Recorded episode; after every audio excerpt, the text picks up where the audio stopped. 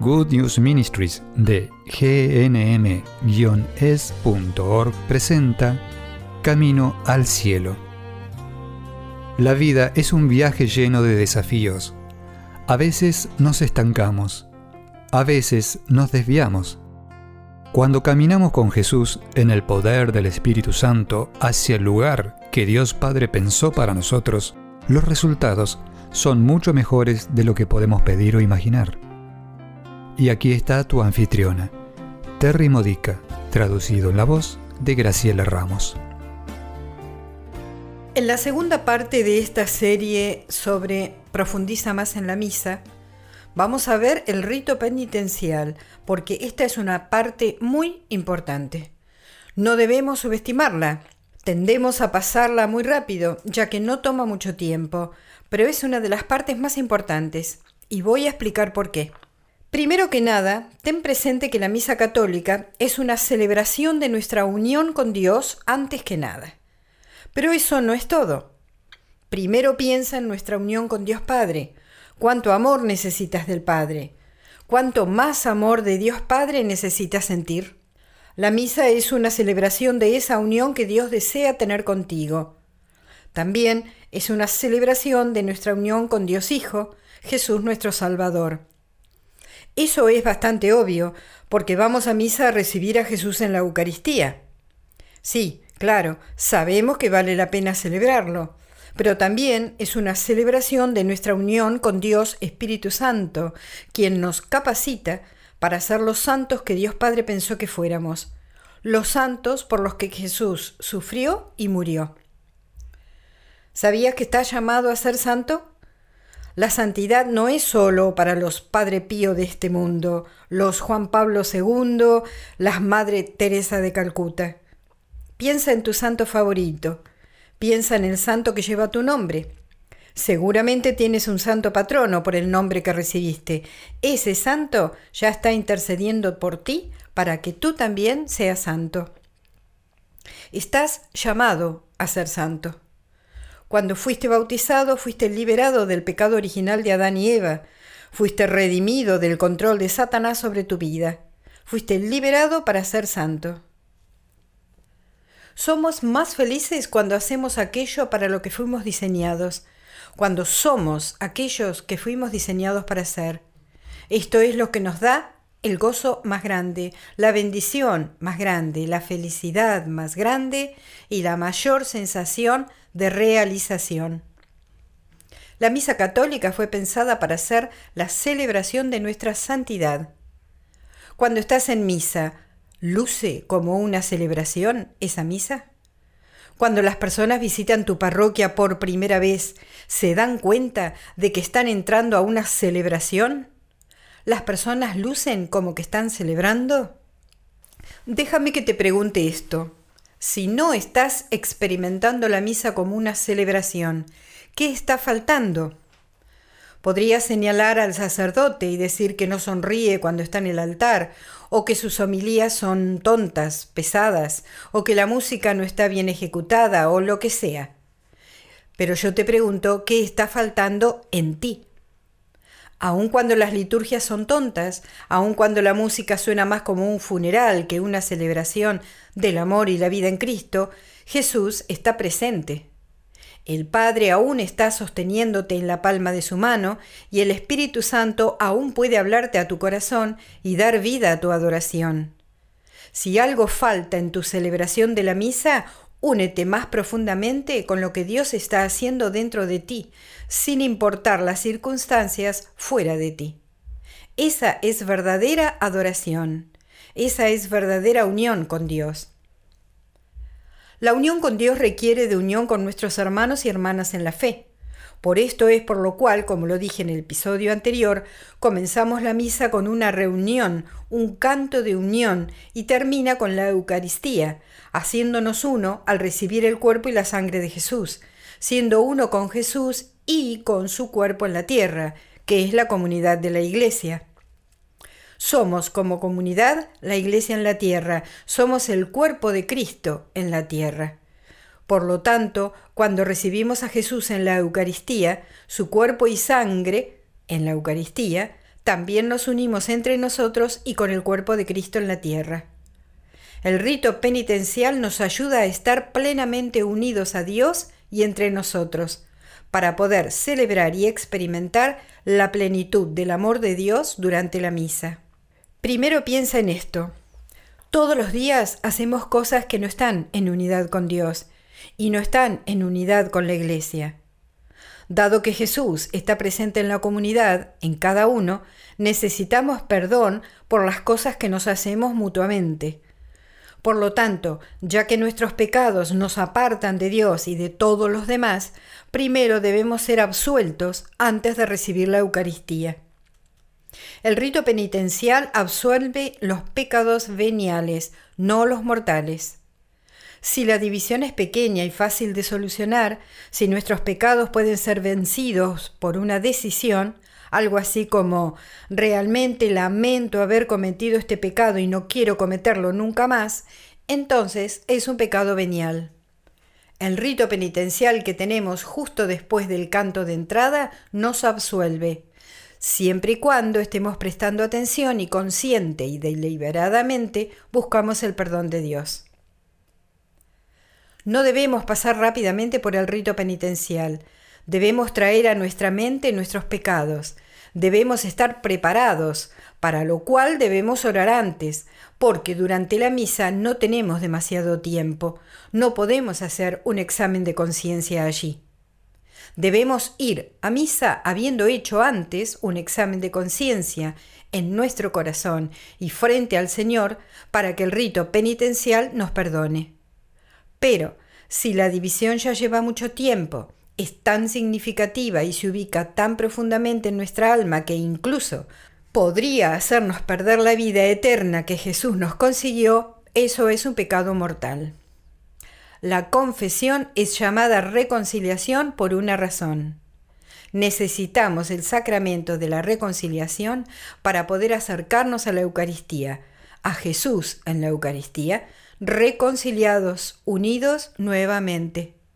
Porque, como nos advierte Dios en 1 de Corintios 11, versículos 27 al 29, quien come el pan o bebe la copa del Señor indignamente será culpable de pecar contra el cuerpo y la sangre del Señor.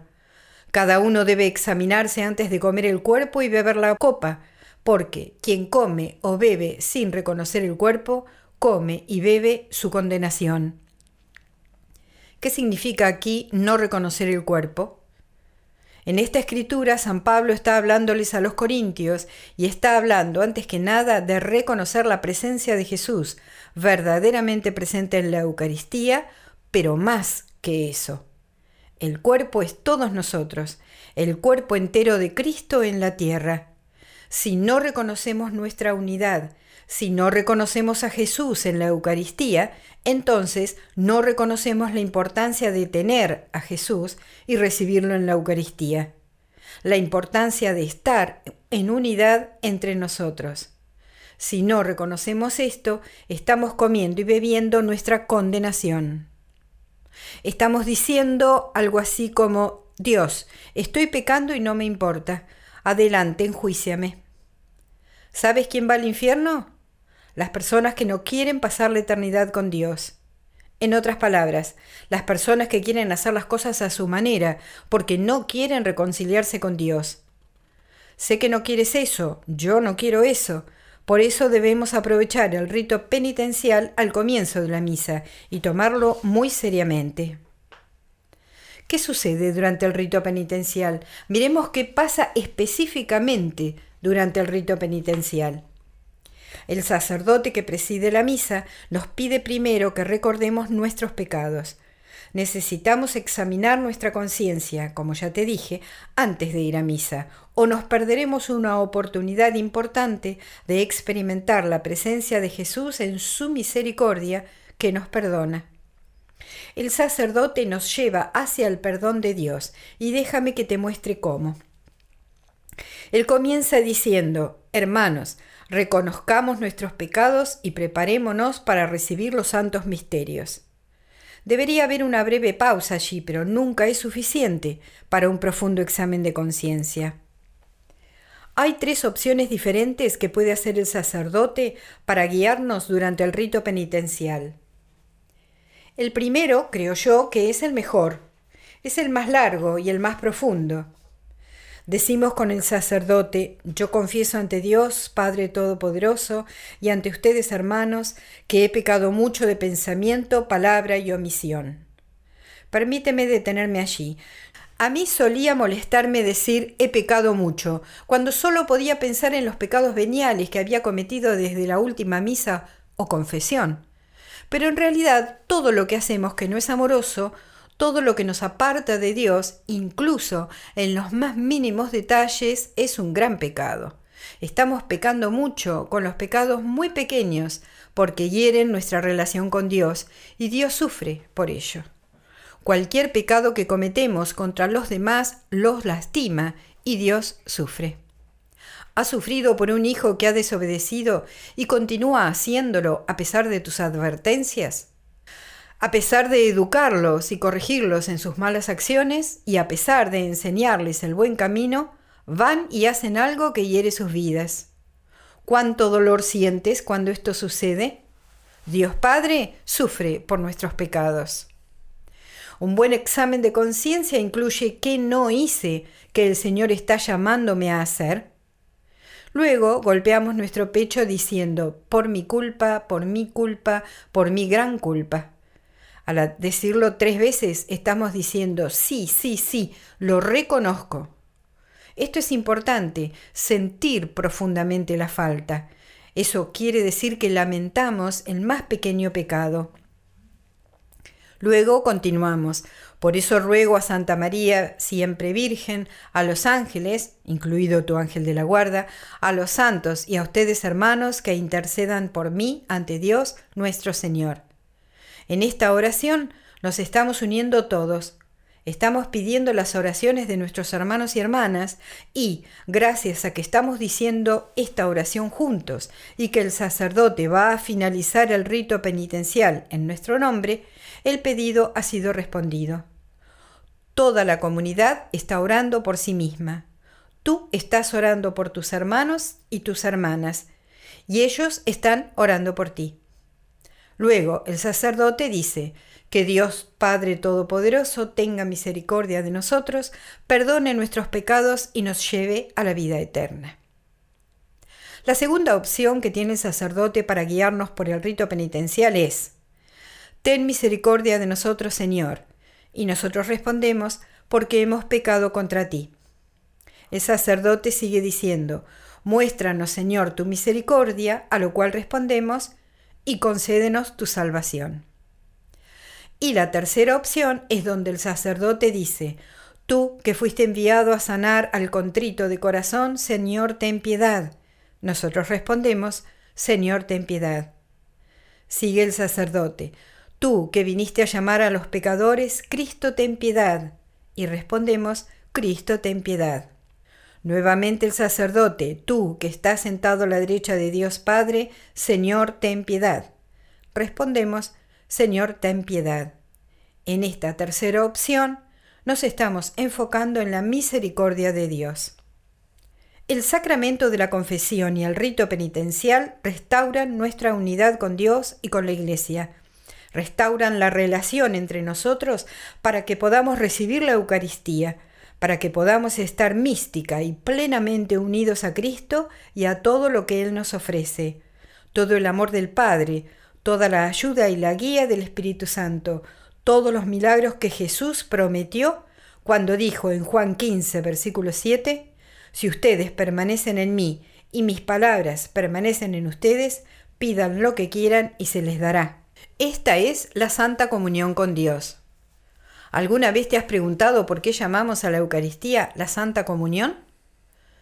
Comunión significa unión con Dios y con el cuerpo de Cristo en la tierra, y es un requisito esencial e intrínseco de la Eucaristía que debería ser celebrado en unidad como un cuerpo de creyentes.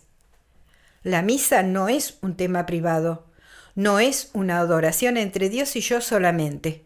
Eso es solo unidad parcial. La reunión de las personas para la misa no existe por conveniencia. No nos reunimos a una hora determinada, en un lugar determinado, porque es más fácil para la agenda del sacerdote hacerlo así, ya que no puede ir hogar por hogar. No, no. Nos reunimos porque la Eucaristía es nuestra unión entre todos los que vamos a misa.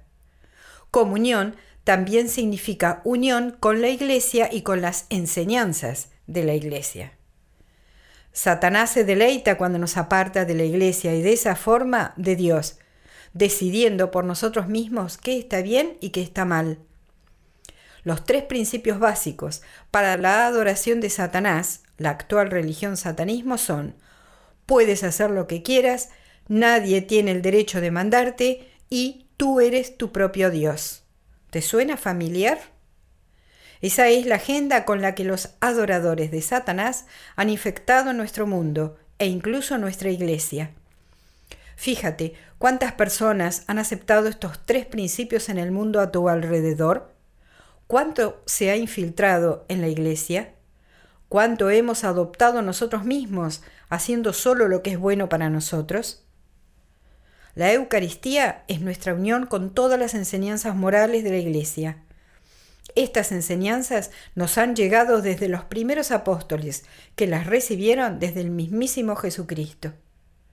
Dividimos a la Iglesia cada vez que elegimos desobedecer una de sus enseñanzas, sea casándonos nuevamente después de divorciarnos y nunca buscar una anulación, sea elegir un control de la natalidad artificial, sea casarse hombre con hombre y mujer con mujer, etc. La Eucaristía es la cura para esa división porque nos lleva de regreso a la unidad con la Iglesia y entre nosotros, por lo tanto, con Jesús. Pero para ir hacia la Eucaristía de manera correcta necesitamos el rito penitencial o la confesión antes de la misa. Todas las enseñanzas de la Iglesia están pensadas para protegernos de manera que no recibamos nuestra propia condenación cuando recibimos la Eucaristía. Por eso es importante hacer un examen de conciencia. ¿Te has apartado de Dios comportándote de alguna forma no cristiana? ¿Cómo te has apartado de alguien al no ser justo con él o ella? ¿Te has apartado de tu comunidad parroquial no uniéndote a ella cada semana en misa o rechazando involucrarte en un ministerio parroquial para el cual Dios te ha dotado? Te has apartado de la iglesia, eligiendo ignorar lo que ha sido enseñado sobre la fe y la moral. Y ahora que has recordado tus pecados, ¿qué vas a hacer al respecto? Oremos así. Ven, Espíritu Santo, ilumíname. Ven, Espíritu Santo, muéstrame el camino de la santidad. Ven, Espíritu Santo, renuévame. Ven, Espíritu Santo, lléname. Ven Espíritu Santo, tienes mi permiso para transformarme. Ven Espíritu Santo, ayúdame a estar verdaderamente unido a ti, a Dios Padre y a Jesucristo. Amén. Has escuchado a Terry Modica de Good News Ministries, traducido en la voz de Graciela Ramos.